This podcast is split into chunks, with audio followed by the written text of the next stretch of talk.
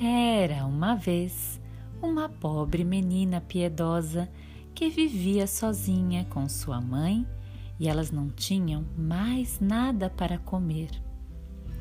A menina então foi ao bosque e lá encontrou uma velha mulher que, sabendo de sua miséria, lhe deu uma panelinha, a qual deveria dizer: Ferva, panelinha e a panelinha cozinharia um bom mingau doce.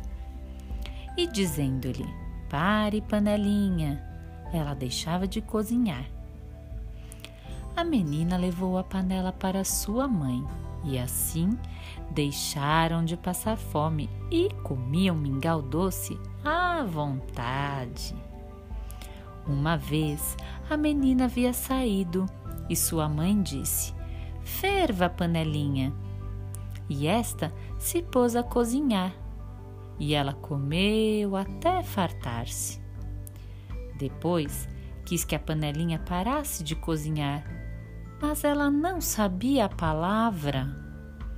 De modo que a panela continuou cozinhando e o mingau subiu até a borda, derramando-se da panela, e continuou cozinhando sem parar, e encheu a cozinha.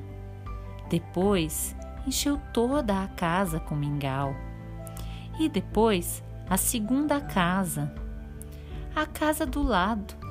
E depois a rua, como se quisesse acabar com a fome de todo mundo. E houve um grande desespero. Ninguém mais sabia o que fazer com tanto mingau.